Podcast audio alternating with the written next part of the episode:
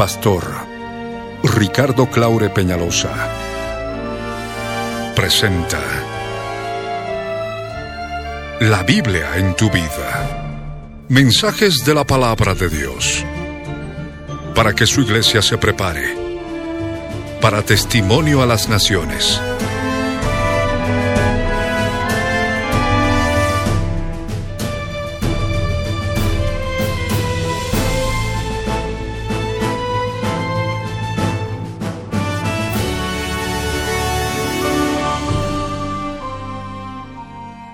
Mensaje de hoy titula La segunda venida de Jesús para luz de los pueblos.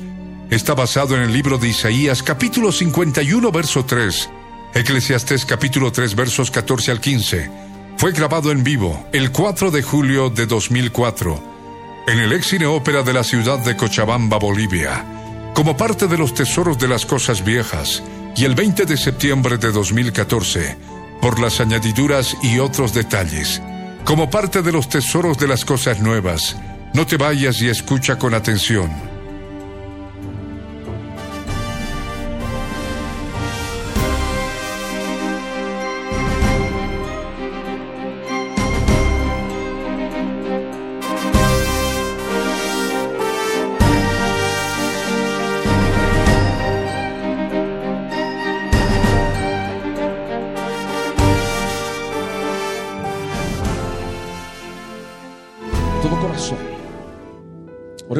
Padre amado, Dios del cielo y de la tierra, en el nombre de Jesús te damos gracias por tu amor, por tu bondad, por tu misericordia.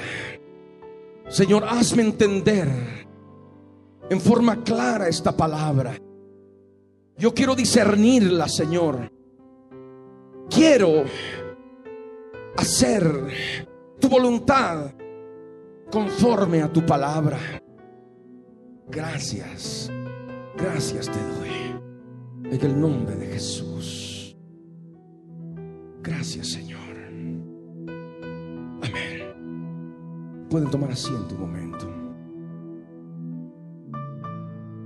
Y es lo que nosotros debemos entender, que todo lo que Dios hace es eterno, porque Él es eterna.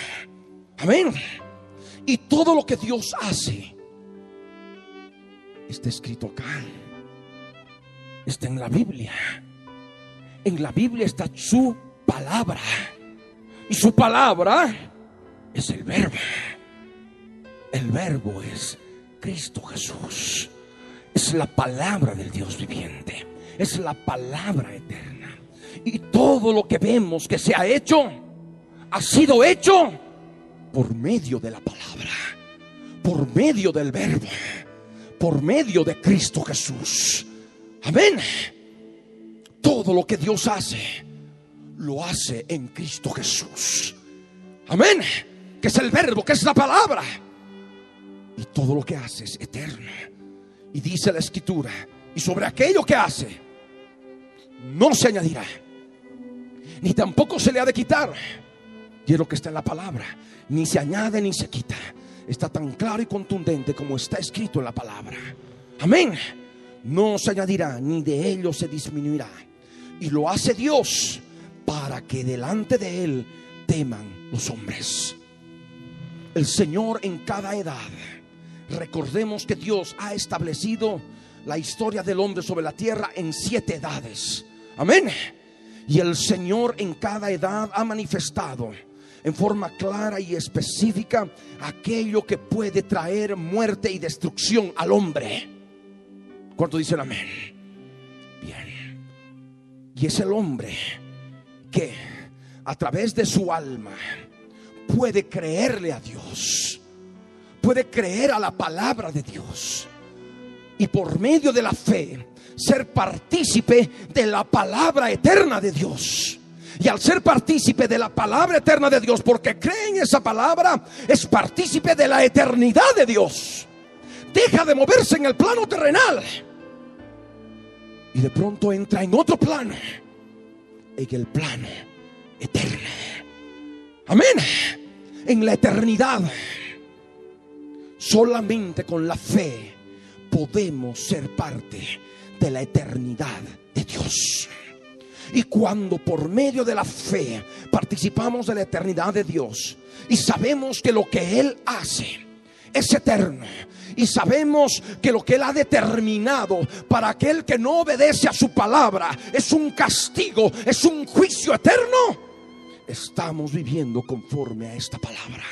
Por eso dice, para que delante de Él teman los hombres. Porque Dios es el juez de todos. Es juez justo. Es el juez del universo. Y nos hace partícipes de su eternidad por medio de la fe. Porque nosotros no necesitamos ver que Cristo Jesús en este momento está siendo crucificado y derramando su sangre para creer que sí verdaderamente murió en la cruz y derramó su sangre. Y constatar en forma real y decir, a ver, ¿cómo? ¿Dónde está la sangre de Cristo? Eh, y para que me limpie el pecado, como podría hacer algún ateo. Si no lo creemos por la fe. Hace ya casi dos mil años. ¿Recuerdan? Está el Señor Jesús murió por nosotros, crucificó la carne. Entonces, somos partícipes de la fe de la eternidad por medio de la fe. Y no necesitamos ver para creer.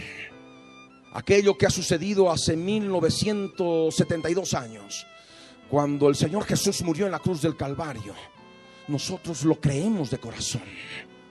Aquello que fue, ya es.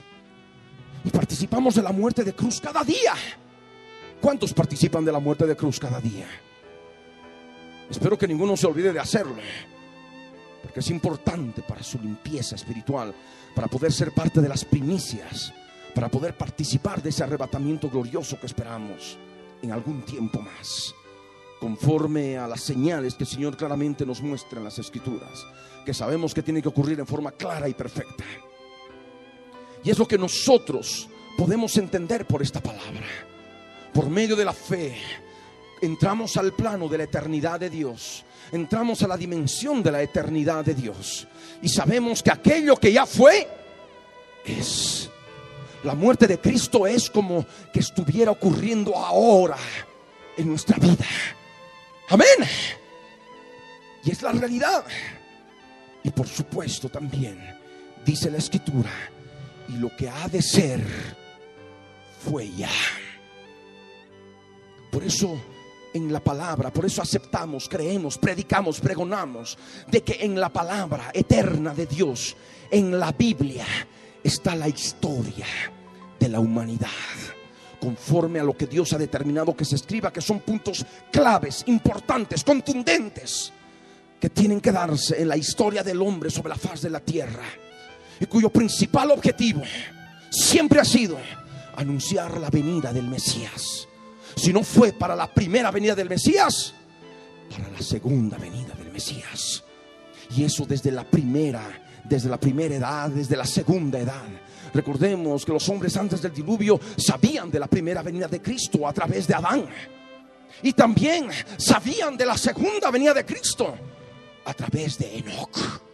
¿Recuerdan la palabra, lo que nos dice en Judas 14? He aquí, profetizó Enoch, he aquí vino el Señor con sus santas decenas de millares, para dejar convictos a todos los impíos por todas las obras impías y los pecadores impíos han hablado contra él. ¿Verdad? Enoch ya hablaba de la segunda, ya pregonaba, predicaba ya de la segunda venida de Cristo. Para Enoch, lo que ha de ser para ese momento, para aquel tiempo, lo que ha de ser, él ya creía que ya estaba hecho, que ya había sucedido lo que ha de ser fue ya. Y nosotros con el mismo espíritu que operaba en Enoch, el espíritu de la profecía. Amén. Sabemos que también lo que ha de ser fue ya. Es un hecho. Por eso decimos que en la Biblia está la historia de la antigüedad, la historia del pasado, la historia del presente y la historia del futuro y sabemos que se ha de cumplir en forma plena, en forma clara. Y estamos en ese propósito para poder hacer entender a la humanidad en este tiempo del fin. Y ha de ocurrir, así como creemos en la primera venida del Mesías. Supongamos que aquí está en el pasado la muerte del Mesías Jesús. Y nosotros, bueno, estamos acá en el presente. Lo que fue, ya es. Es un hecho. Amén. Es una realidad. Es algo que realmente pasó, lo creemos. Es más, está ocurriendo ahora. Para nosotros. Lo que fue, ya es. Por eso cuando oramos, cuando entramos en la presencia del Señor, clavamos la carne, damos muerte en la cruz del Calvario, asumimos que lo que ya fue es en ese momento. Porque es real, tan cierto como respiramos, la muerte de Jesús en la cruz del Calvario. Amén. De la misma manera, lo que ha de ser es que al momento que empiece la semana 70 del profeta Daniel, cuando se declare paz y seguridad en Israel, y Estados Unidos con los varones burladores gobernantes políticos del Estado judío, del Estado de Israel, firmen el tratado final de paz por el cual Israel se comprometa a entregar el ejército de Israel, a desmantelarlo, en, sobre todo en sus armas nucleares, sabemos que se ha de cumplir lo que ha de ser para nosotros por el espíritu de la profecía, ya es. Amén. Y también sabemos que en 220 días se ha de construir el tercer templo en un tiempo récord. Por la palabra lo sabemos. Lo que ha de ser fue ya. El tercer templo ya está construido. Pero uno podrá decir, no, es que todavía no hay nada ya. Es por el espíritu de la profecía. Porque todo lo que Dios hace es eterno. Y nada puede cambiarlo. Amén. Está escrito y se ha de cumplir. ¿Cuántos dicen amén? Cuando el Señor Jesús dijo, cuando veáis en el lugar santo la abominación desoladora de que habló el profeta Daniel, el que lee entienda. Los que estén en Judea huyan a los montes y bueno, todo el detalle. Serán días de gran tribulación, cual nunca antes ha habido desde el principio del mundo, ni lo habrá después de aquella. Bien, cuando el Señor Jesús habló del lugar santo, habló de un tercer templo que ya estaba construido. Amén el verbo de Dios, la palabra de Dios, la palabra eterna de Dios, manifestaba que el lugar santo iba a estar ya plenamente constituido para el tiempo del fin. Lo que iba a ser para ese momento, como el Señor habló, fue ya. Y por eso dice, cuando veáis en tiempo presente, cuando veáis en el lugar santo, ¿cuál es el lugar santo? El tercer templo judío. Porque todo templo judío está dividido en lugar santísimo, lugar santo y atrio exterior. De tal manera que si hablamos del lugar santísimo, estamos hablando de un templo judío. Si hablamos del lugar santo, estamos hablando de un templo judío. ¿Y construido dónde? No en el África, no en Ucrania, no en Bolivia, no, no en Roma, tampoco, sino en el monte Moria, en el monte del templo escucharon? Lo que ha de ser fue ya. Día 220 termina de construirse el tercer templo. Y empieza el continuo sacrificio, sacrificio diario conforme a la ley de Moisés. Cada día los sacrificios en holocausto conforme a la ley de Moisés. Porque así Dios le ha placido conservar al pueblo judío con esa ley.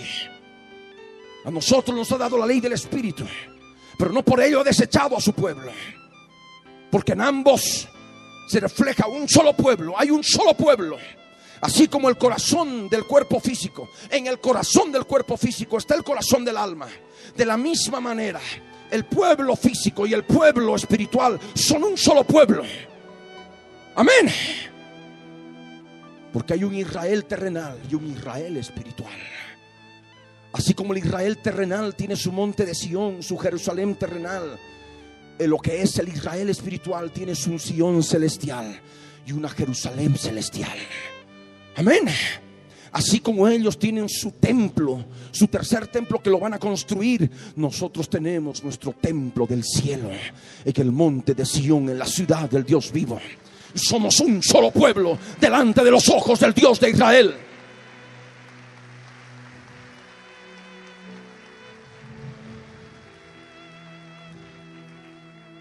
Y la profecía del macho cabrío de Daniel capítulo 8 nos habla de las 2300 tardes y mañanas.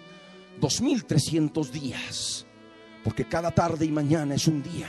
Recordamos el libro del Génesis en el capítulo 1. Dice, y fue la tarde y la mañana un día. Y fue el primer día. Y fue la tarde y la mañana. Y fue el segundo día. Bien, Daniel capítulo 8. Que ustedes deben recordar, hasta inclusive saber de memoria. Porque llevamos años predicando desde 1998 que vamos predicando al respecto.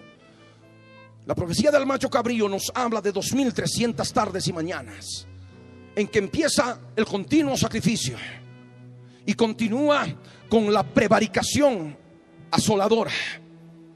Cuando los políticos prevaricadores de Israel, que justamente ahora han tomado ya una cantidad de electores y van creciendo más y más en Israel, el partido político Shinui, liderizado por Tommy Lapid, que está abierto, está en lucha abierta contra el Dios de la Biblia, contra el Dios de Israel, promocionando a un nuevo Dios, al Dios de la era de las computadoras que vive en Seattle, juntamente con todos sus allegados. Le van a entregar el santuario, el tercer templo y el ejército de Israel a otro Dios.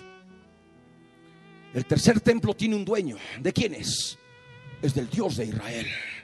Conforme a la Biblia lo sabemos. Y todo lo que Dios dice y hace es perpetuo. Amén. Es eterno. Y por tanto, el tercer templo es de Dios, de nuestro Dios. El ejército de Israel, ¿de quién es? Es del Dios de Israel. Porque el yo soy el que soy nuestro Dios es el yo soy el que soy de los ejércitos. Y no solamente de los ejércitos celestiales, sino de los ejércitos de Israel.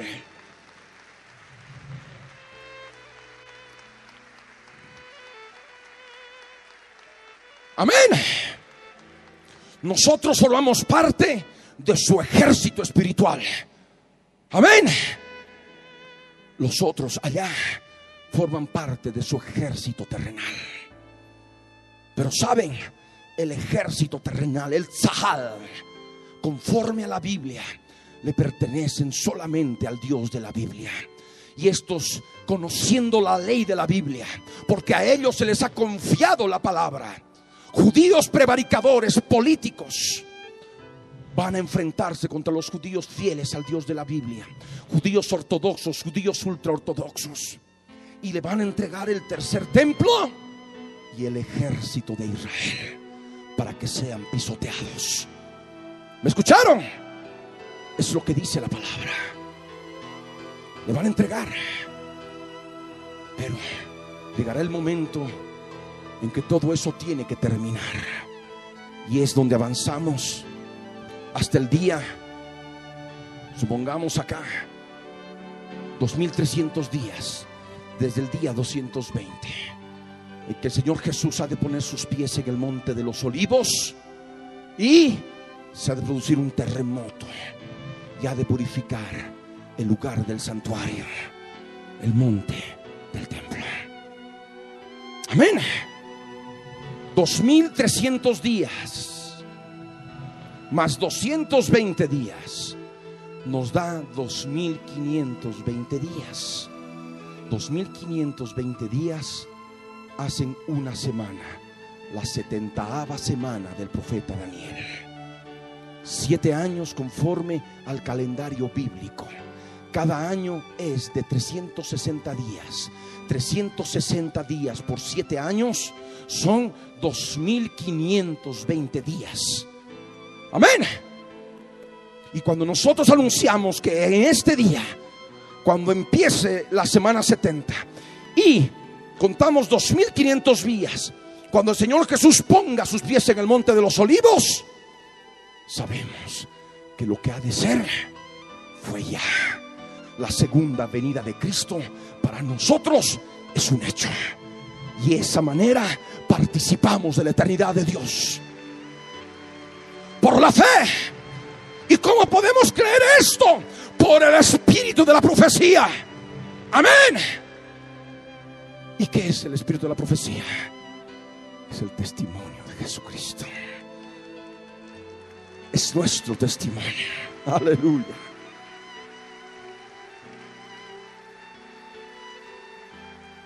Es el testimonio de Jesús. Pero hay otros detalles que nos da la escritura. El Señor Jesús nos dice claramente, cuando veáis en el lugar santo la abominación desoladora, el cuerno grande de Seattle, que vive en Seattle. Amén. Cuando veáis en el lugar santo la abominación desoladora de que habló el profeta Daniel, el que lee, entienda. Entonces, ¿qué tenemos que hacer? Tenemos que leer al profeta Daniel. Amén. De principio a fin. Y no solamente debemos leer, sino debemos entender. ¿Y cómo podemos entender las cosas de Dios? Limpiando ¿Cuántos dicen amén? Y es lo que nos dice la escritura en Daniel capítulo 12, verso 10. Muchos serán purificados, emblanquecidos, limpiados, ¿verdad? Ninguno de los impíos entenderá y los impíos procederán impíamente, mas los entendidos comprenderán. Y esto es solamente como consecuencia de limpiar el corazón. ¿Y cómo se limpia el corazón? ¿Cómo se purifica el corazón? ¿Con qué? La muerte de cruz. Esa muerte de cruz que nos ayuda a crucificar todo aquello que no es de Dios poder pedir perdón por nuestros pecados y dejar que esa sangre que el Señor Jesús derramó en la cruz del Calvario nos limpie de todo pecado. Pero ¿dónde está la cruz? Allá. Lo que fue, lo que fue en el año 32 para nosotros que estamos aquí, ya es, porque somos parte de la eternidad de Dios. Todo lo que hace Dios es perpetua, es eterna.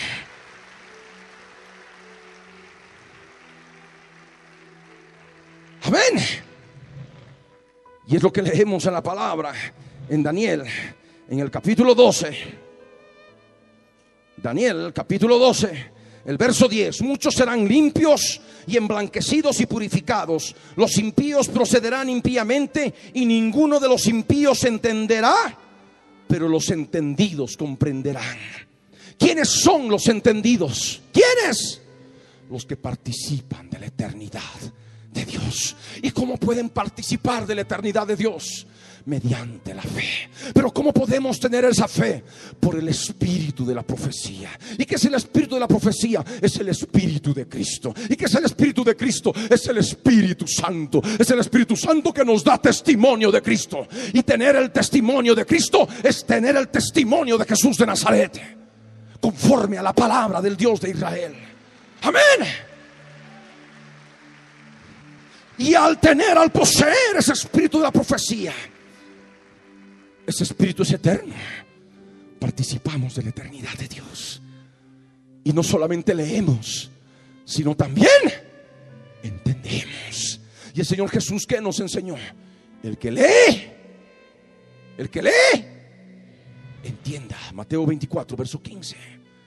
Y cuando veáis en el lugar santo la abominación desoladora de que habló el profeta Daniel, el que lee, entienda. Y bueno, ¿cómo? ¿Cómo? Tenemos que entender el libro de Daniel, leer y entender. Y es lo que nos dice en el verso 11.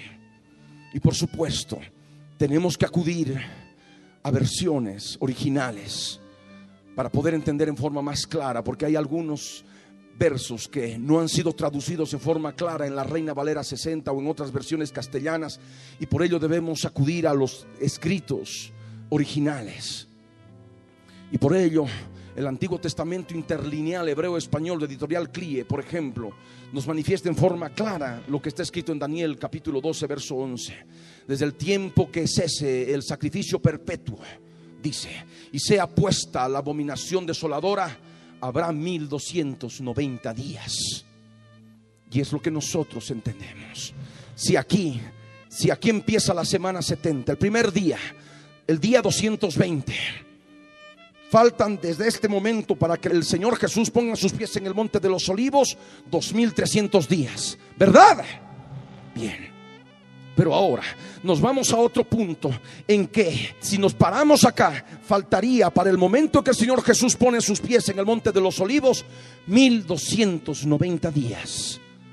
Y es este día en que se hace cesar el sacrificio perpetuo, el sacrificio continuo.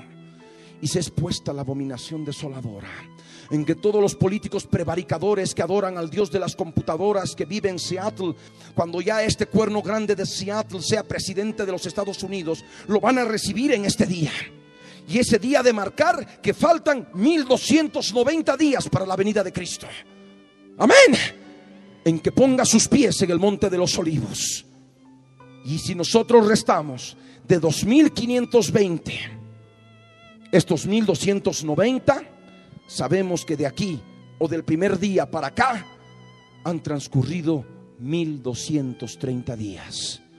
1230 días en este sentido, más 1290 para allá, para el momento en que el Señor Jesús pone sus pies en el monte de los olivos, nos da 2520 días. Siete años por 360, que son 2520 días todo lo que Dios hace es perpetuo. No se le añadirá ni se le disminuirá. Él marcó el número de días y está perfectamente establecido en la palabra. Este día 1230 que el Señor Jesús nos habló para que leamos en el profeta Daniel es el punto pivote, el punto clave para poder armar un mapa profético de todos los eventos que se van a dar en la semana 70, en los últimos siete años. Amén. Ese día no solamente le van a entregar el ejército de Israel al cuerno grande de Seattle, sino también le van a entregar el santuario, el tercer templo. Se van a entrar en una turba conforme a Daniel 12, 12 verso 29, 30, que se van a levantar de, de parte de los enojados contra el pacto santo. Se van a levantar y van a arrollar a los sacerdotes judíos ultraortodoxos, a los sacerdotes que estén oficiando en el tercer templo y van a poner a la abominación asoladora. Seguramente la van a llevar en andas. Es lo que nos dice la escritura. Daniel 11, versos 29, 30 y 31 nos dice así. Al tiempo señalado volverá al sur, mas no será la postrera venida como la primera porque vendrán contra él naves de Quitín, y él se contristará y volverá y se enojará contra el pacto santo y hará según su voluntad. Volverá pues y se entenderá con los que abandonen el santo pacto.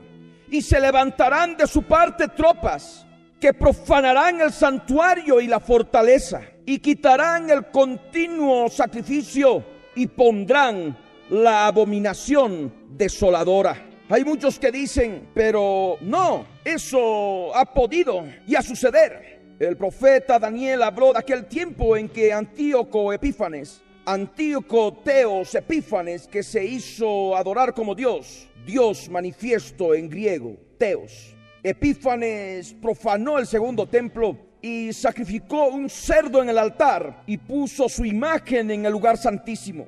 A eso se refiere esta palabra. Sabemos en la historia que en el periodo griego helenístico se dio esa realidad histórica en el año 167 antes de Cristo, pero cuando Jesús habló era el año 32 después de Cristo. Eran como casi 200 años de lo que había hecho Antíoco Epífanes como supuesta abominación desoladora. Y el Señor Jesús al afirmar, cuando veáis en el lugar santo la abominación desoladora de que habló el profeta Daniel. Claramente testificó e hizo notar de lo que se había dado con Antíoco Epífanes no era el pleno cumplimiento de la profecía. Amén. Tendría que venir otro en el futuro. Ese sí sería la abominación desoladora que habló el profeta Daniel. Porque de otra manera, si 200 años después que ha transcurrido un evento, el Señor Jesús no lo hubiera mencionado, se hubiera dado por entendido, por hecho de que ya ocurrió, de que eso ya se cumplió. Pero el Señor Jesús, al hablar 200 años, como 200 años después que ocurrió ese evento, manifiesta en forma clara que ese no fue el pleno cumplimiento. Amén. Que habría un cumplimiento para el tiempo futuro.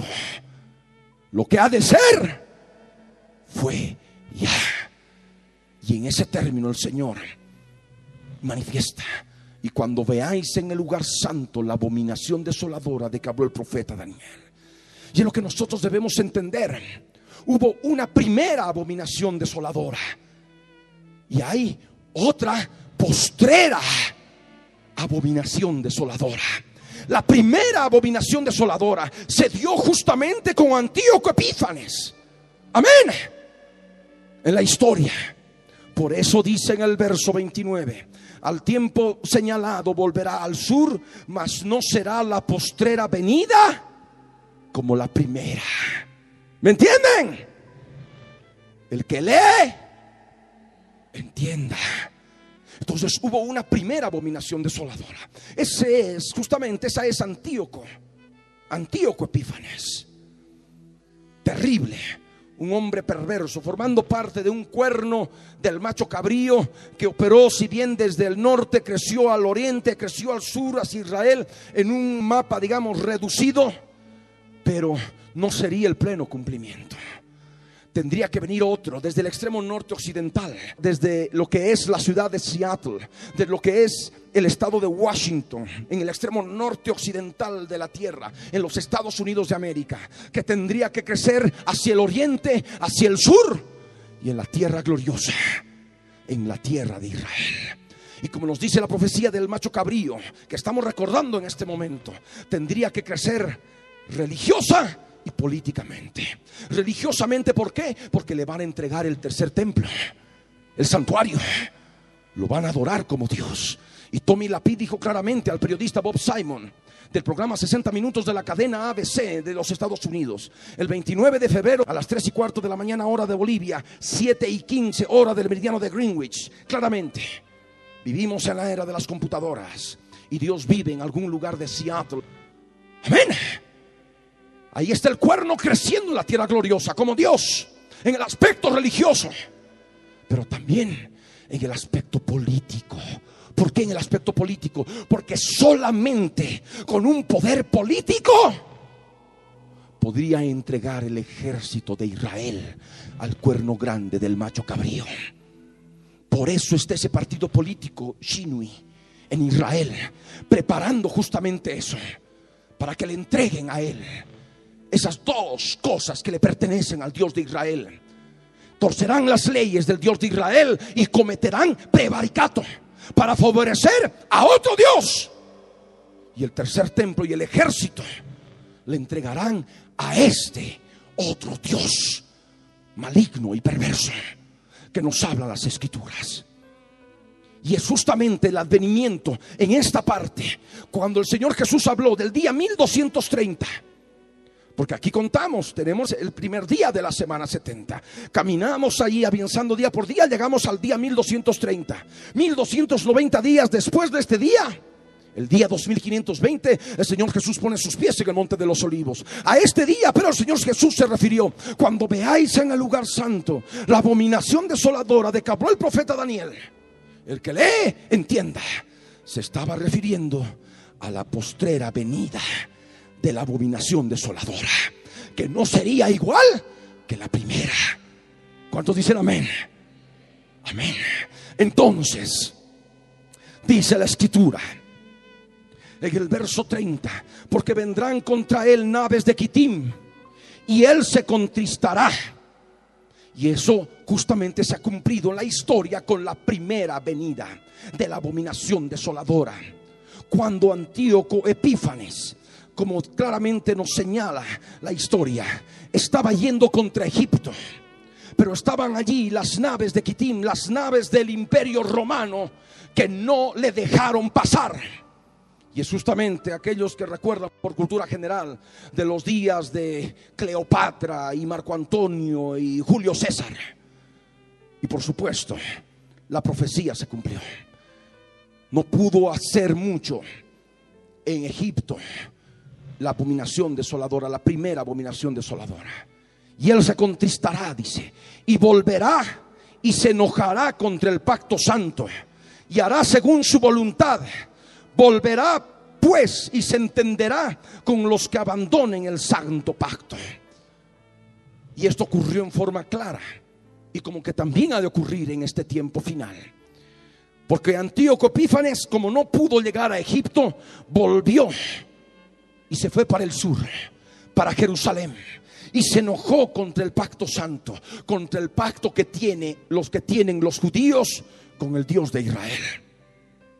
¿Me escucharon? Y por eso entró a Jerusalén e hizo su voluntad, profanó el segundo templo, en el altar de los holocaustos ofreció un cerdo en sacrificio y puso su imagen en el lugar santísimo y se hizo adorar como Dios. Antíoco Teos Epífanes. Teos viene de teología, teólogos, estudio de Dios, Teos es Dios. Epífanes en griego es manifiesto. Dios manifiesto. ¿Me escucharon? Y se cumplió la palabra. Pero también se ha de cumplir en forma plena con lo que es la abominación desoladora. El que lee, entienda. Volverá y se enojará contra el pacto santo. Tiene un doble cumplimiento. En el tiempo del fin vuelve. Amén. Es la misma abominación desoladora en el aspecto espiritual. Porque es el mismo macho cabrío. Porque el macho cabrío no conoce muerte. Es un ente espiritual. Amén. No muere. Pasa a través de los siglos. Ahí está el macho cabrío. Operó primeramente a través del gran cuerno notable, el primer cuerno grande, Alejandro Magno.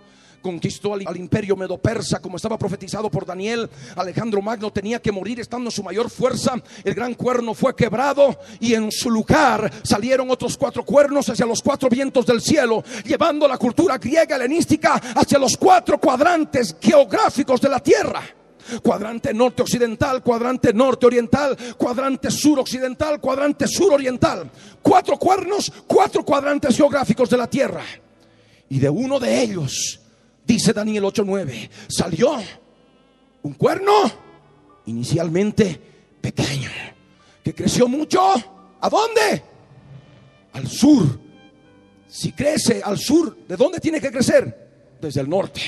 Ah, sale del norte y dice, y sale hacia el oriente, crece hacia el oriente. Ah, si crece hacia el oriente, entonces nace del occidente también. Entonces, norte por un lado, occidente del otro. Norte occidental. Amén. Y del norte occidental crece a dónde más? A la tierra gloriosa. La tierra de Israel. En el tiempo del fin, el macho cabrío opera a través de la postrera abominación desoladora. Porque la primera venida no será igual que la postrera en una parte. Se cumplirá en una parte, pero en otra se cumplirá en forma total y perfecta. Y eso que dice la escritura. Y volverá y se enojará contra el pacto santo. El macho cabrío. Cuando ustedes han podido ver el programa de 60 minutos, cuando habla de una guerra civil en Israel entre los judíos ultraortodoxos y ortodoxos que defienden al Dios de la Biblia y por tanto su pacto santo que han hecho con el Dios de la Biblia y que pelean contra los judíos no ortodoxos y ultraortodoxos. Son judíos seculares que se han olvidado del pacto santo que Dios ha hecho con su pueblo. Y es más, presentan a otro Dios al Dios de la era de las computadoras que vive en Seattle, ahí vemos la operación del macho cabrío. Porque el macho cabrío está enojado contra el pacto santo. Por eso todos los días en Israel hay problemas de juicios en contra de los judíos ultraortodoxos que no quieren hacer el servicio militar, porque el pacto santo, la ley del Dios de Israel, les prohíbe a los sacerdotes ir a la guerra. Amén. Pero Tommy Lapid, como ministro de Justicia y siendo parte del gobierno de Israel, los obliga mediante leyes que él ha hecho que justamente se promulguen en el Parlamento, en el Anexet, en el Parlamento de Israel. Por eso muchos están siendo llevados a la cárcel. Hay una persecución. ¿Me escucharon? El macho cabrillo está enojado. ¿Contra quién? Contra el Dios de Israel y el pacto santo que Dios ha hecho con su pueblo. ¿Cuánto dicen amén? ¿Se está entendiendo la palabra? Y se enojará contra el pacto santo y hará su voluntad. ¿Está claro? Hará su voluntad. Se tiene que cumplir la palabra. ¿Y qué más dice? Volverá, pues, y se entenderá con los que abandonen el santo pacto. ¿Cuántos dicen amén? Está ocurriendo ya en Israel. Está ocurriendo. Se enojará y se entenderá con los que abandonen el santo pacto. Aquellos que han abandonado al Dios de Israel. Los judíos seculares que no quieren saber nada del Dios de Israel.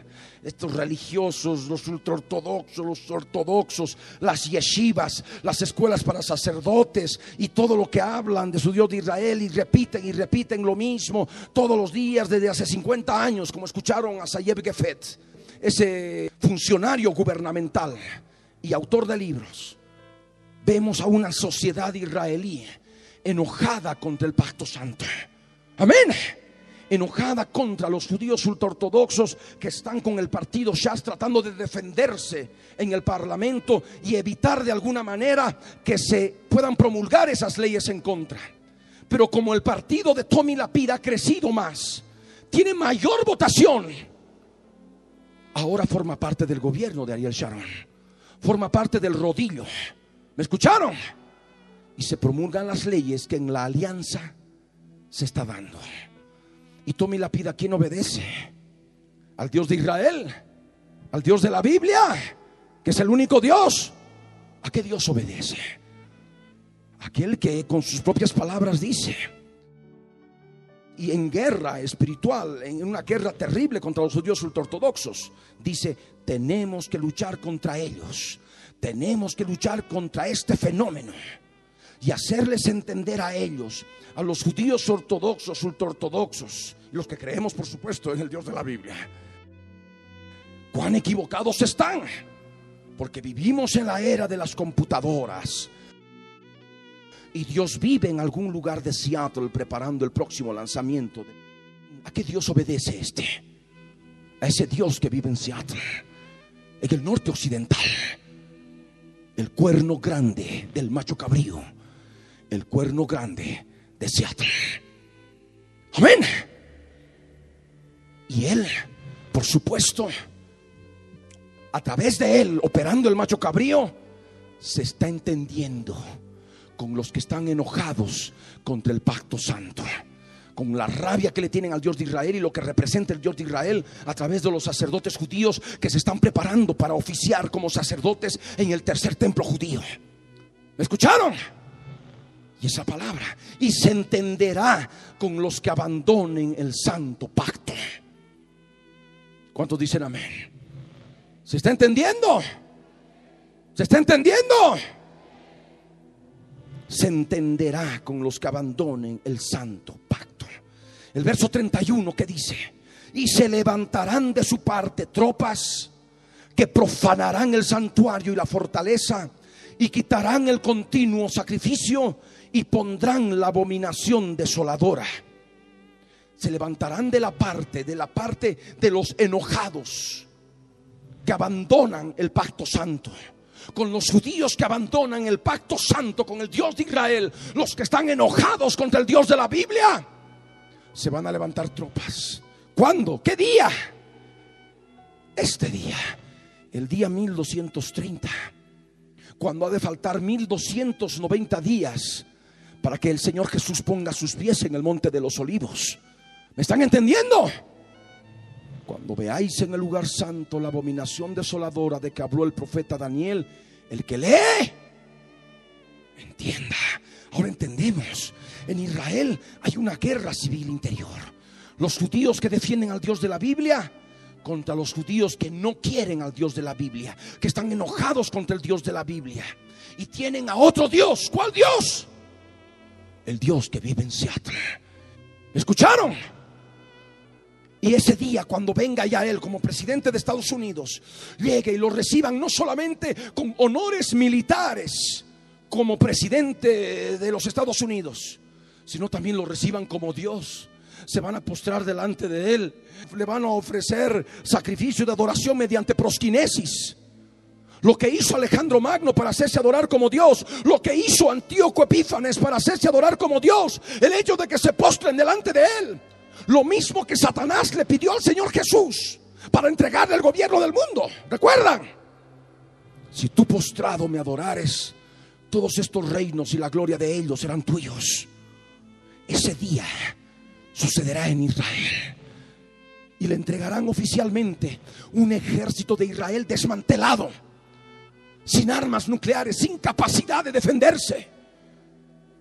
Y por tanto, con las circunstancias dadas para que se dé un terrible holocausto contra el pueblo judío, que el Señor Jesús habló y denominó como gran tribulación, que no solamente se daría en Israel, sino en toda la tierra. Porque el hombre de pecado, el hijo de perdición, se ha de oponer a todo lo que se llama Dios o es objeto de culto. Tanto que se ha de sentar en el templo de Dios como Dios, haciéndose pasar por Dios.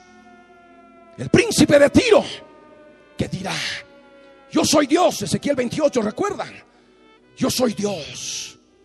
Y en el trono de Dios he puesto mi trono en medio de los mares, siendo tú hombre y no Dios le dice Dios a través del profeta Ezequiel. Y es lo mismo que le vamos a decir todos y cada uno de nosotros que tenemos el mismo espíritu que operó en Ezequiel, el espíritu de la profecía. Amén. Le vamos a decir, tú eres hombre y no Dios. Es la palabra. Esto no solamente me compete a mí, me corresponde a mí, como algunos creen. No, eso le compete al hermano Ricardo, a mí, no, no. A todos. ¿Me escucharon? Niños, pequeños, adolescentes, jóvenes, adultos, todos diciéndole, tú eres hombre y no Dios. ¿Me escucharon? Y continúa la profecía. Aquí tú eres más sabio que Daniel. No hay secreto que te sea oculto. Un hombre muy inteligente más sabio que Daniel. ¿Ah? ¿Verdad? No hay secreto que te sea oculto, por supuesto, en una era de la información, en que todo se maneja con computadoras, con un software hecho por él y para él. En cualquier momento, mediante la superautopista de la información, mediante la internet, mediante las puertas traseras, backdoors, abren la puerta de una computadora, sacan toda la información, copian toda la información del disco duro y la llevan a su centro en los Estados Unidos. No hay secreto que te sea oculto. ¿Qué más dice la palabra? Con la grandeza de tu sabiduría has acumulado riquezas y has acumulado oro y plata en tus tesoros. Con la grandeza de tu sabiduría y tu prudencia en tus contrataciones. En el original hebreo dice en tu comerciar has multiplicado tus riquezas y a causa de tus riquezas se enalteció tu corazón y pusiste tu corazón como corazón de Dios. Por tanto, he aquí traigo, dice a los extranjeros de las naciones, desenvainarán sus espadas contra la hermosura de tu esplendor. Y el otro pasaje que dice, dirás delante de tu matador que tú eres Dios. Tu hombre eres y no Dios delante de tu matador. Y morirás con muerte de incircuncisos, con la muerte de los que mueren en medio de los mares. ¿Verdad? Ese mismo día cuando todos los partidarios de Shinui los que están en contra del Dios de la Biblia, enojados contra el pacto santo que Dios ha hecho con el pueblo judío, lo van a llevar en andas, van a profanar el santuario, van a profanar el tercer templo, van a agarrar a los sacerdotes que estén allí ofreciendo el sacrificio continuo y los van a sacar fuera. Y así harán cesar el continuo sacrificio. ¿Me escucharon? Ya no será continuo, porque ya fue cortado. Y lo meterán. ¿A dónde? Al lugar santo. En el tercer templo. Y allí lo adorarán como Dios. El Señor Jesús dijo, y repito, cuando veáis en el lugar santo la abominación desoladora de que habló el profeta Daniel, ahí está, estamos leyendo lo que nos habla la escritura de la abominación desoladora. Hará cesar el continuo sacrificio. ¿Me entienden? Y no estará solo, estará acompañado con los enojados contra el Dios de la Biblia. Con los enojados, molestos contra el pacto santo que Dios, que el Dios de la Biblia ha hecho con el pueblo judío. ¿Me entienden? Abre, abre tu entendimiento, abre tus ojos para entender. Porque yo siento que hay algunos que todavía están con su corazón dudando y estableciéndose una cantidad de incongruencias en su mente. Y eso es porque no tienen el corazón limpio. ¿Hasta cuándo? Llevamos seis años predicando. Los primeros dos decíamos, ¿será Él? ¿Será Él? ¿Recuerdan? Porque todo cumplía, pero faltaba aquella señal, aquella situación en que se manifieste, que lo estén adorando como Dios en Israel. Y sabíamos que salía del norte occidental. Ya lo sabíamos, recuerdan. De Seattle, del estado de Washington, en un entorno de cultura griega, porque el macho cabrío es el rey de Grecia, en fin. Pero no teníamos más. Y es lo que el Señor me habló cuando estaba escribiendo El Cuerno Grande de Seattle, el libro grueso, el 22 de marzo de este año 2004 que no acostumbro a hablar mucho de mí en estos aspectos, de testificar, de dar testimonio. Pero, y solamente decía el 29 de febrero del año 2000, a las 3 y cuarto de la mañana, se, se dio el programa, de 60 minutos, y Tommy Lapida habló y dijo esto. En ese momento en mi interior, una voz retumbó y me dijo, testifica de mí. Entonces me quedé callado. Dije, amén, Señor.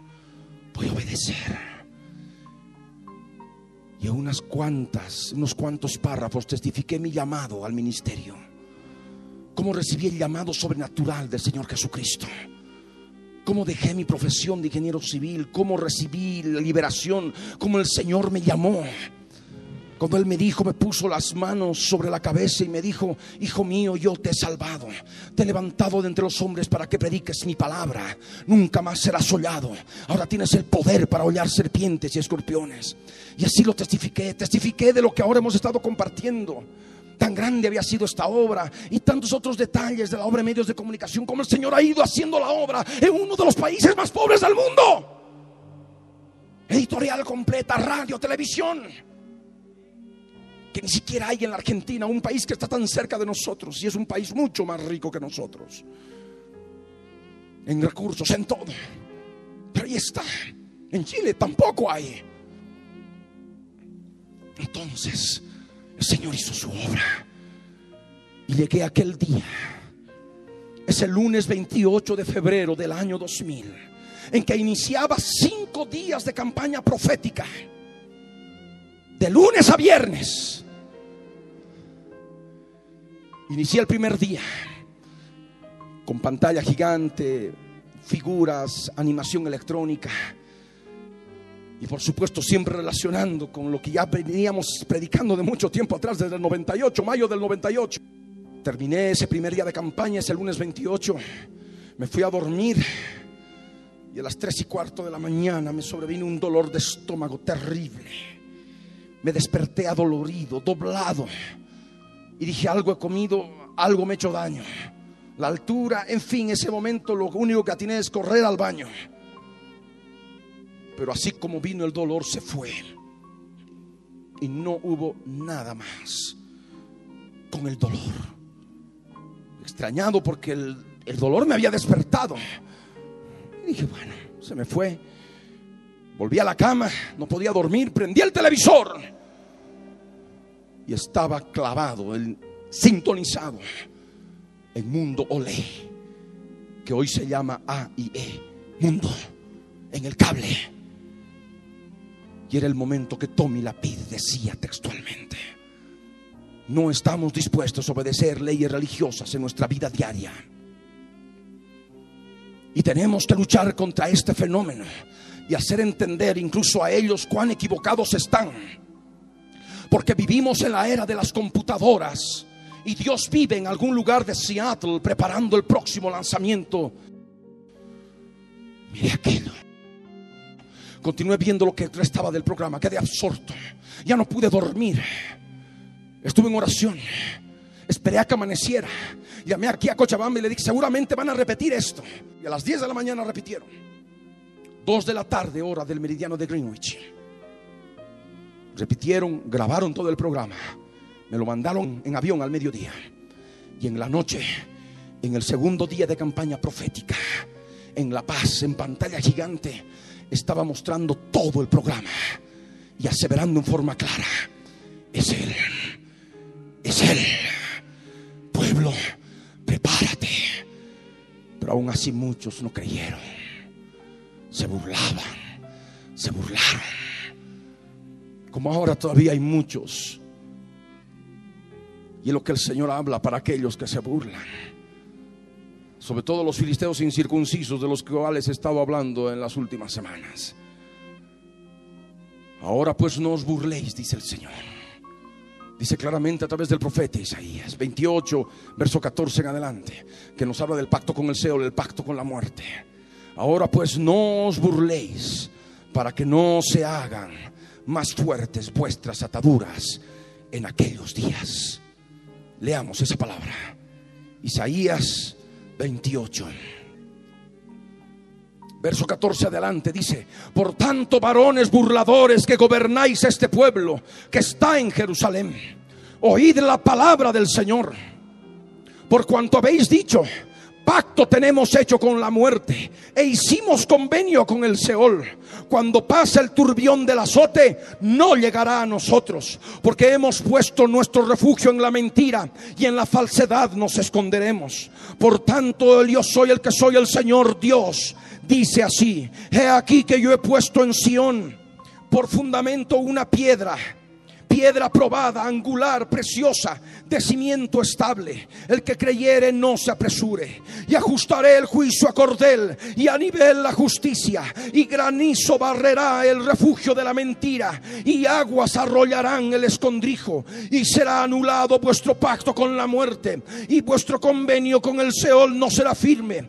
Cuando pase el turbión del azote, seréis de él pisoteados.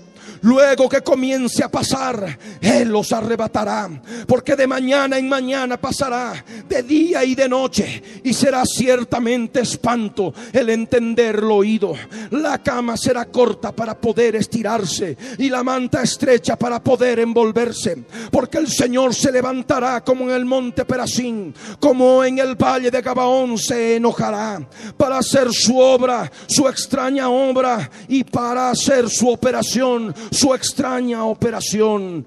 Ahora pues, no os burléis para que no se aprieten más vuestras ataduras, porque destrucción ya determinada sobre toda la tierra he oído del Señor, Dios de los ejércitos. Estad atentos y oíd mi voz, atended y oíd mi dicho, nos dice el Dios de Israel. Y es el pacto con el Seol que se ha de dar este primer día. El convenio mediante el cual el Seol se va a llenar de almas de muertos porque se ha de producir un terrible holocausto. Porque ese tiempo de paz y seguridad ha de ser efímero. ¿Me escucharon? Efímero. Durante siglos se esperó que esta palabra se cumpliera. Los judíos estuvieron errantes en toda la tierra y no fueron nación. No fueron un estado como profetizó Ezequiel. Pero que tendría que venir el fin de los días en que Jerusalén tendría que ser sede de gobierno, capital de la nación, capital del Estado judío. Y los gobernantes que estarían gobernando al pueblo judío desde Jerusalén serían llamados por el Dios de la Biblia varones burladores que gobernáis este pueblo que está en Jerusalén. ¿Me escucharon? Y son justamente estos prevaricadores los que están enojados contra el Dios de la Biblia, contra el pacto santo. Tommy Lapid y toda y todos sus correligionarios. Y hay otros partidos políticos también que están en contra del pacto santo.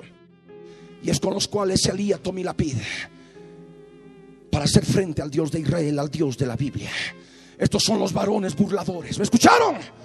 Estos son los prevaricadores. Él habla de defender a Israel.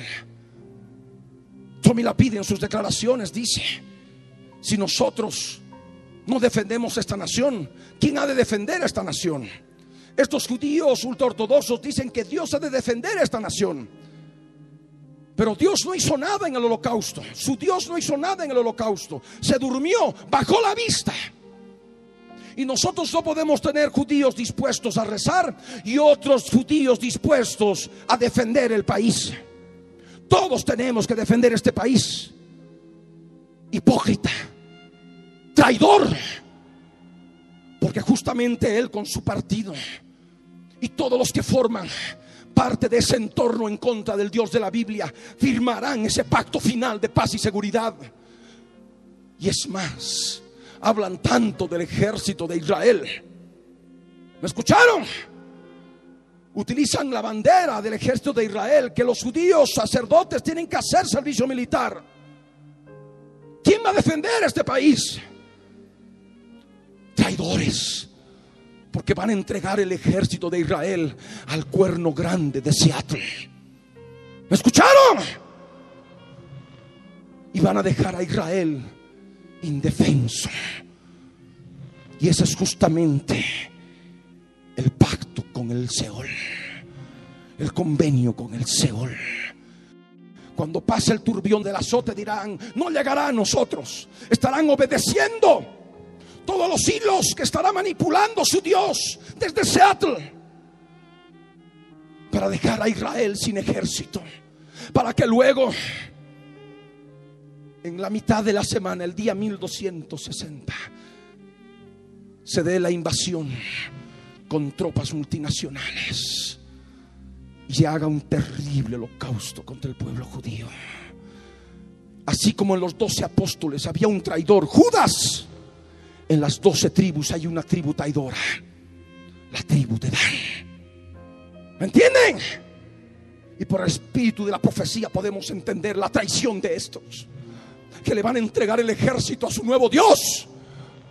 No va a tener armas nucleares y él sabe muy bien, el cuerno grande de Seattle, que mientras Israel tenga armas nucleares no ha de poder invadir esa nación. ¿Me escucharon?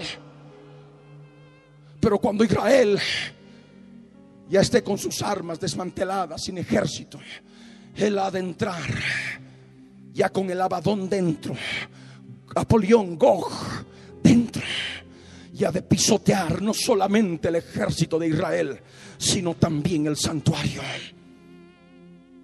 ¿Escucharon?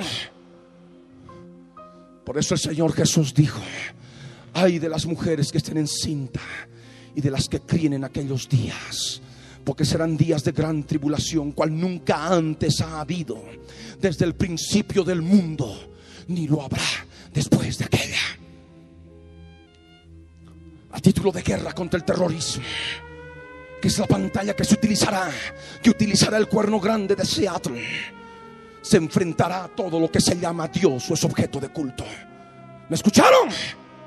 Es lo que dice la profecía del anticristo. Que toma el lugar de Cristo. Que se enfrenta contra el Dios de la Biblia. Poniéndose en el lugar del Dios de la Biblia. El cuerno que se engrandece contra el príncipe de los ejércitos, contra Jesús de Nazaret, el Mesías de Israel. Dice que se ha de oponer a todo lo que se llama Dios. Todas las religiones del mundo serán perseguidas. Será un holocausto religioso espantoso.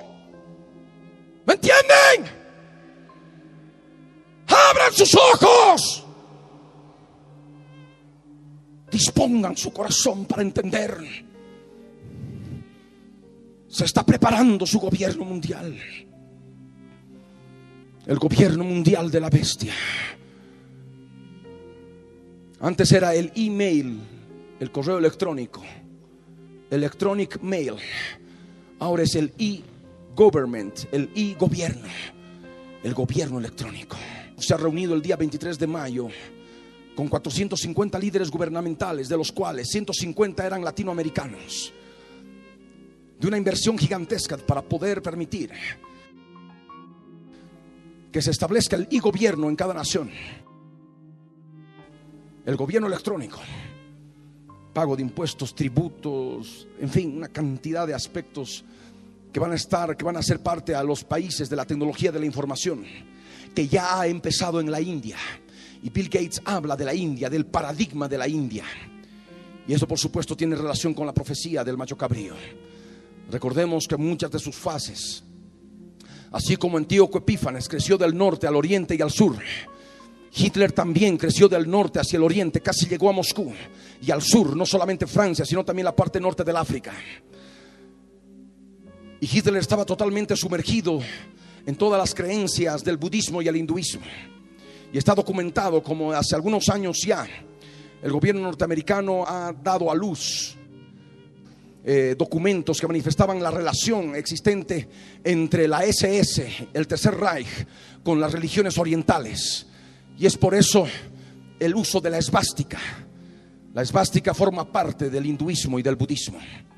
Inclusive se habla de una carta del Dalai Lama, hablando en relación al rey mundial, al rey del mundo y no, que no nos extrañe que ahora también, conforme a la misma función que opera en el macho cabrío, de que ponga nuevamente sus ojos en la India y que ahora la nación sea el conejillo de laboratorio para la tecnología de la información y todo lo que ha de ser el e-gobierno. El gobierno electrónico y que ha de estar centralizándose, eh, ha de estar unido, digamos, vía superautopista de la información eh, con todos los demás gobiernos del mundo. Y de esa manera se va preparando el gobierno mundial. ¿Me entienden? No hay más ciego que aquel que no quiera ver. No hay más sordo que aquel que no quiera oír. Y estamos hablando y predicando a tiempo para que el pueblo se prepare y para testimonio a las naciones. El testimonio de Jesucristo que es el espíritu de la profecía.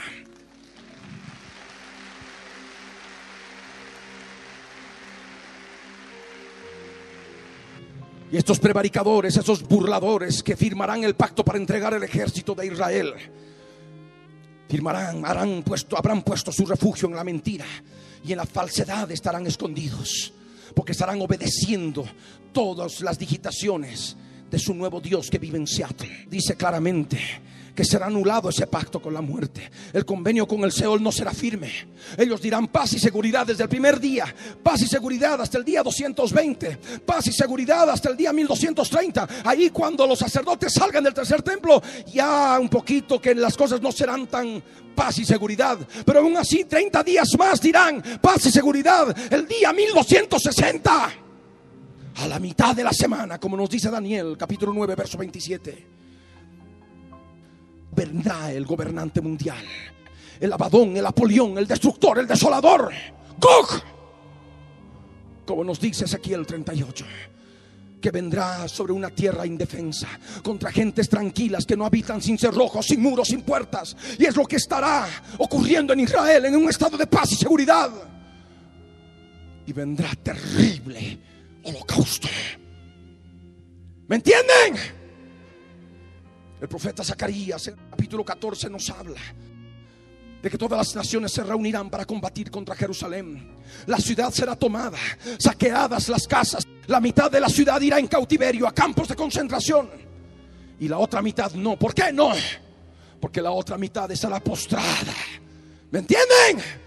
postrada delante del Dios de la era de las computadoras, diciéndole, tú eres el Cristo, tú eres el Mesías, tú eres Dios. El Señor Jesús habló claramente, refiriéndose en aquellos días. Mas si os dijeren, aquí está en el desierto, no les creáis. O si os dijeren, está aquí en los aposentos, no les creáis. O si os dijeren, aquí, allí está el Cristo, no les creáis. Porque como el relámpago que sale del oriente y se muestra en el occidente, así será la venida del Hijo del Hombre. Donde estuviera el cuerpo muerto, allí se juntarán las águilas. Porque cuando el Señor viene, viene con juicio contra los impíos que estén adorando al nuevo Dios de la era de las computadoras. ¿Me entienden? Y nosotros con Él vamos a pisotearlos. Vamos a pisar el lagar del vino de la ira del Dios Todopoderoso en el día 2520 en que volveremos con el Señor. Amén. Dice la escritura que la sangre subirá hasta los frenos de los caballos por 1600 estadios, 288 kilómetros. Es lo que dijo Enoch, el profeta Enoch en los días antes del diluvio. He aquí vino el Señor con sus santas decenas de millares para dejar convictos a todos los impíos por todas las cosas duras que han hablado los impíos contra él. Amén. Vamos a pisar a los impíos. Así nos maten. Vamos a resucitar y volveremos en cuerpo glorificado y vamos a pisar el lagar del vino de la ira del Dios Todopoderoso y vamos a pisotear a nuestros asesinos. Vamos a pisotear a nuestros perseguidores. Amén. Lo que ha de ser fue ya. ¿Cuántos lo creen? ¿Cuántos van a formar parte de ese ejército? Para el mundo, para el impío, esto es locura. Pero para los que creen, es poder de Dios. Los entendidos entenderán. Los entendidos comprenderán. Ninguno de los impíos entenderá. Mas los entendidos comprenderán. Amén. Y es en ese día en que el Señor obrará como obró en el monte Perasim, como en el valle de Gabaón, en que se detuvo el sol y se quedó ahí estacionado en los días de Josué. Así sucederá en el día 2520. No durará 24 horas, se ampliará ese día. Por eso el profeta Zacarías dice que será un día conocido por el Señor que no habrá luz clara ni oscura, pero acontecerá que al atardecer habrá luz. Amén. El sol se detendrá y continuaremos hasta exterminar a todos nuestros enemigos. Esa es la segunda venida de Cristo.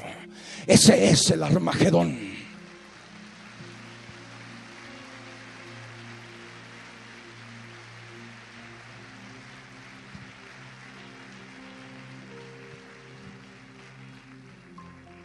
Pero antes de todo esto, por supuesto, hay otros eventos que los vamos a poder entender en forma más clara. Tendrían que tener más tiempo para poder explicar lo que es el arrebatamiento de las primicias, el arrebatamiento, lo que es la cosecha final, lo que está escrito en el cuerno grande de Seattle y todo con fundamento bíblico. ¿Me entienden? Ahí no hay sacado algo por un texto, un verso bíblico de fuera de su contexto y para decir, ah, esto todo dentro de su contexto. Y sé que el Señor ha de abrir entendimiento a muchos. Como ahora sé que el Señor lo está haciendo con esta predicación. Luego que comience a pasar, dice el Señor, Él los arrebatará. Cuando veamos el pacto con el Seol, paz y seguridad en Israel, luego que comience a pasar, pasará de mañana en mañana, de día y de noche. Luego Él los arrebatará. Y eso es justamente unos días antes del día 1230, el arrebatamiento de las primicias. Luego que comience a pasar, Él los arrebatará. En el día 1158.5 que justamente ustedes van a poder entender en su momento. Y dice la escritura, porque de mañana en mañana pasará, de día y de noche, y será ciertamente espanto el entender lo oído. Es otro aspecto que quiero tocar.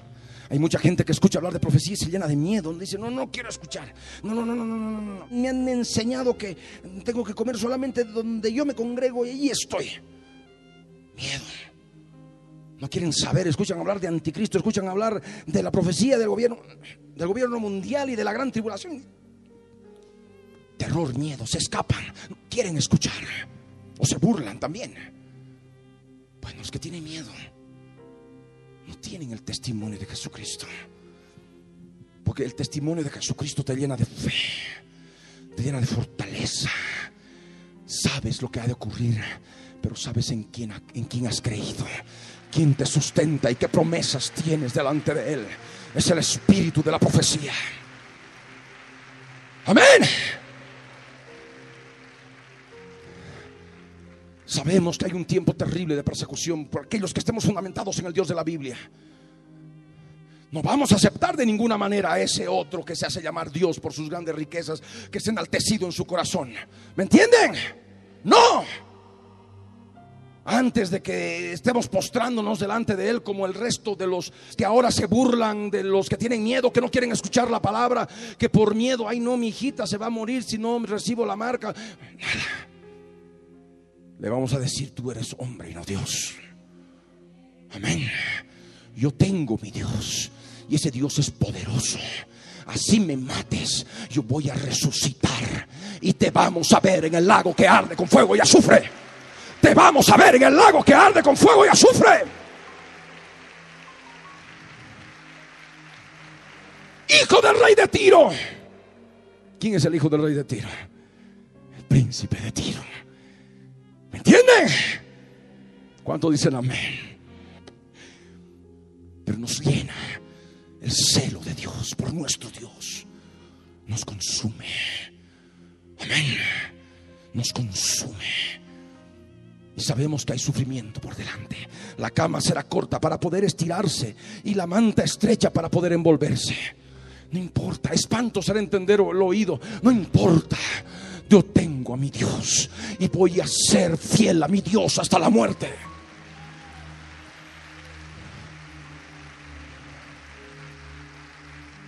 Saben cómo operar besitos, abrazos, todo amor, ¿verdad?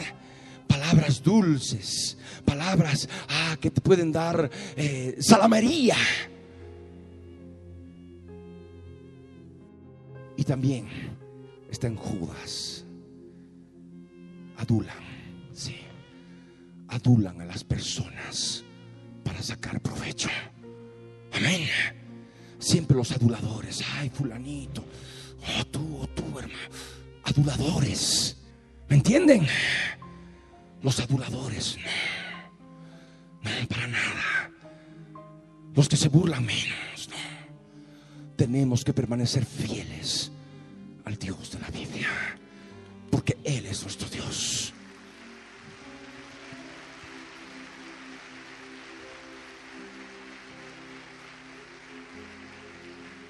Él es el único Dios. Y es el mensaje a los burladores que seguramente van a ver por televisión y por radio o van a oír por radio. Porque el Señor dice, ahora pues no os burléis para que no se aprieten más vuestras ataduras. Porque destrucción ya determinada sobre toda la tierra he oído del Señor, Dios de los ejércitos. Amén. Pero en fin, dejamos de lado aquello y seguimos llevando la obra. Está la Argentina, está México. Preocupémonos de lo que el Señor quiere que hagamos. Y dejemos de lado a nuestros escarnecedores.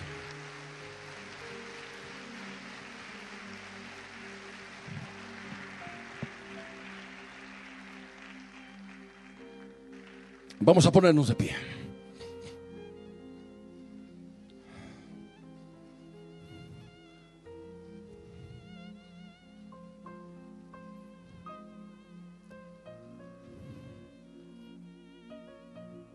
Ahí donde estás, cierra tus ojos y ora conmigo.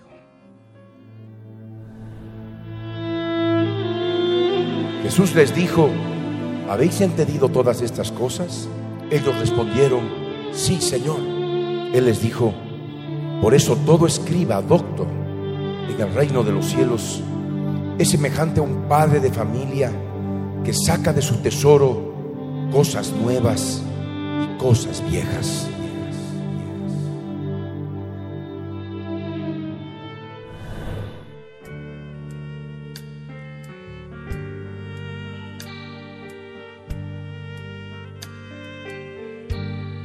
Solamente necesitas hablar con Él.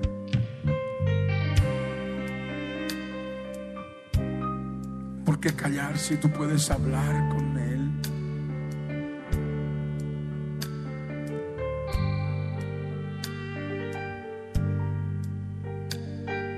Y lo que el Señor hoy te quiere enseñar, hoy te quiere mostrar que Él te escucha, Él te oye y está dispuesto a perdonar toda maldad.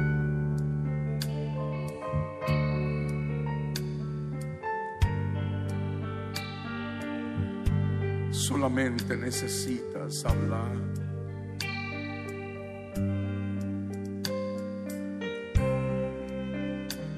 Cuéntale a Él tu vida y decirle, sabes Señor, esto me ha ocurrido y esto me pasó. Y esto me marcó mi Señor. Y perdóname, perdóname, perdóname. Perdóname. Llorando en su presencia. Buscando la tristeza que según Dios que produce arrepentimiento para salvación.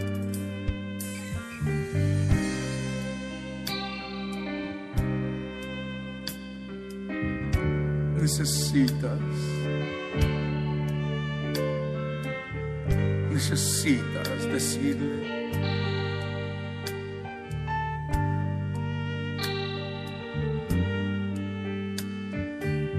Todo aquello que pasó.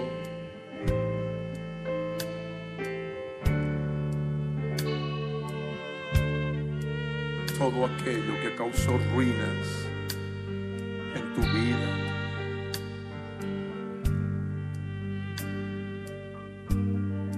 Habla tú con Él.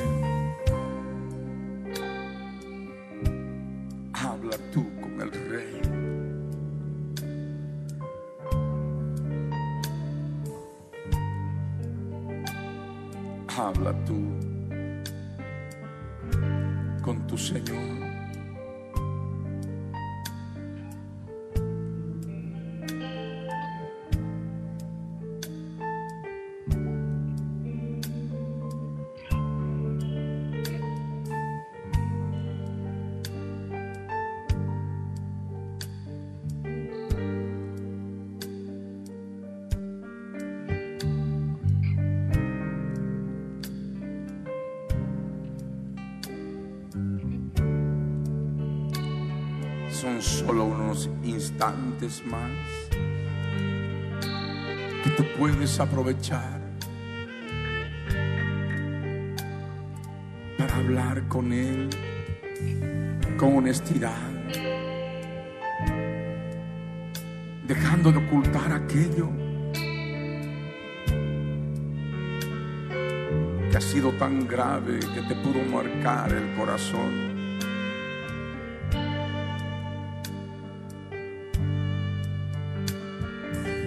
Pero ahora es el tiempo. No puedes esperar más.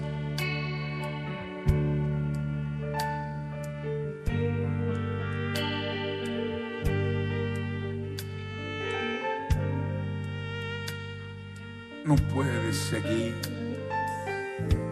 dando tumbos en la vida equivocándote en todo momento por falta de guía.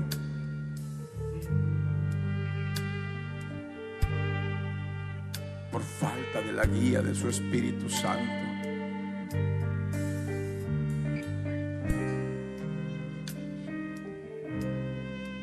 Solamente tú puedes hoy marcar la diferencia. Si te arrepientes de corazón, lo que has hecho en la historia de tu vida.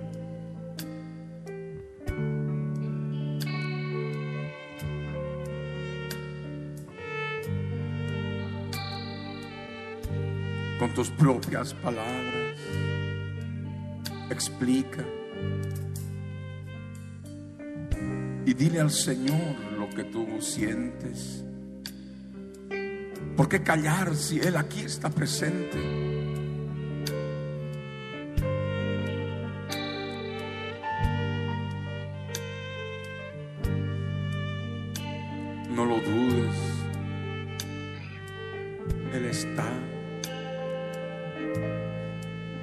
Presto para arrullar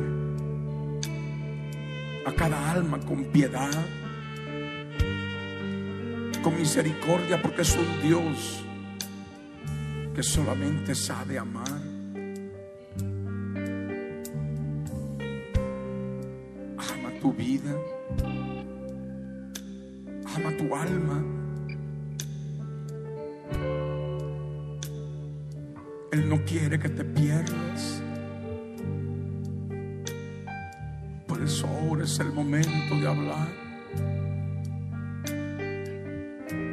Hoy es el tiempo de arrepentirse.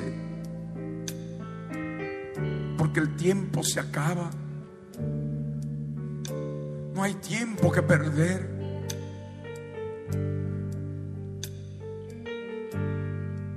Hazlo ahora.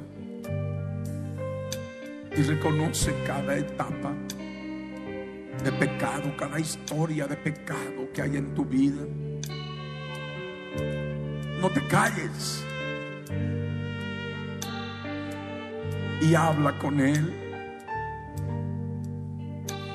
No te calles, por favor.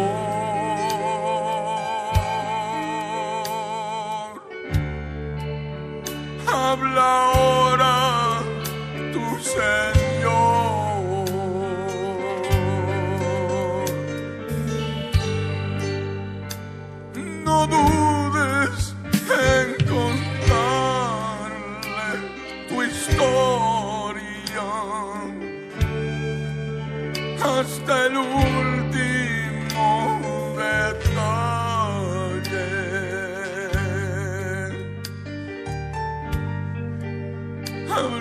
Que está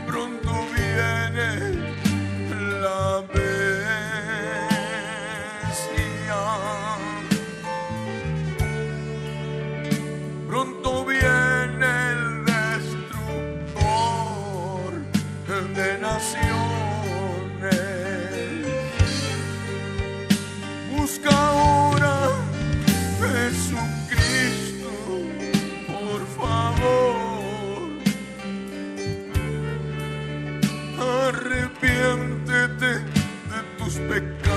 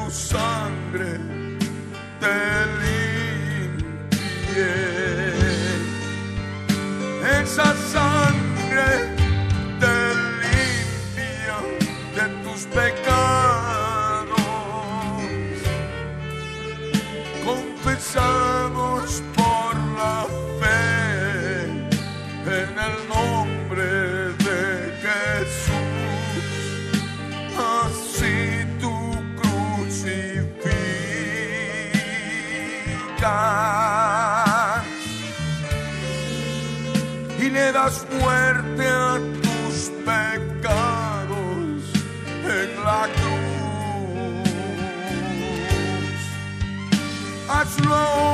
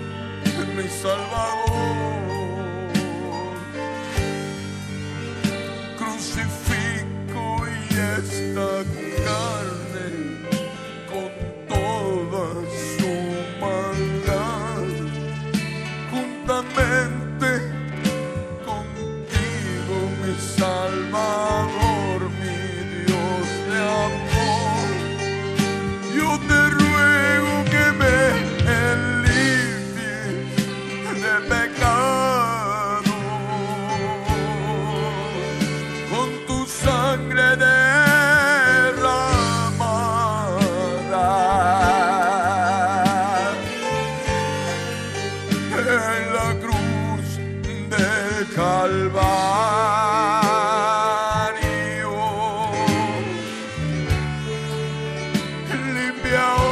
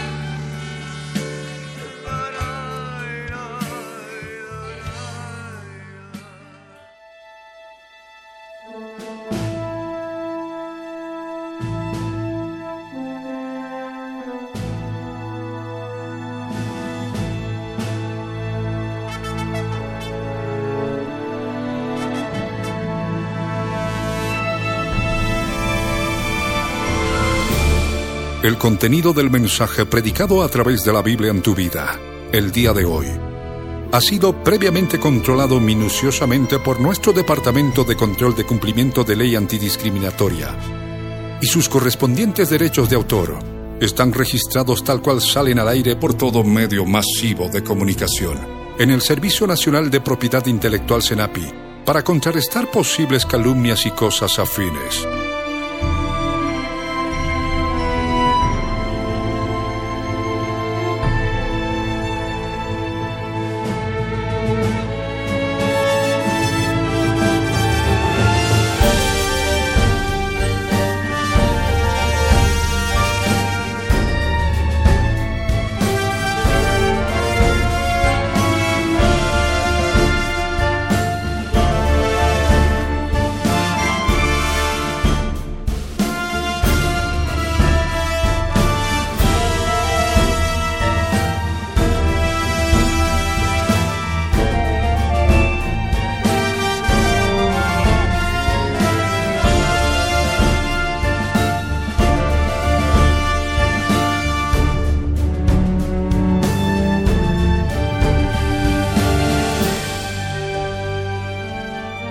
Pastor Ricardo Claure Peñalosa presentó La Biblia en tu vida. Mensajes de la palabra de Dios para que su iglesia se prepare para testimonio a las naciones.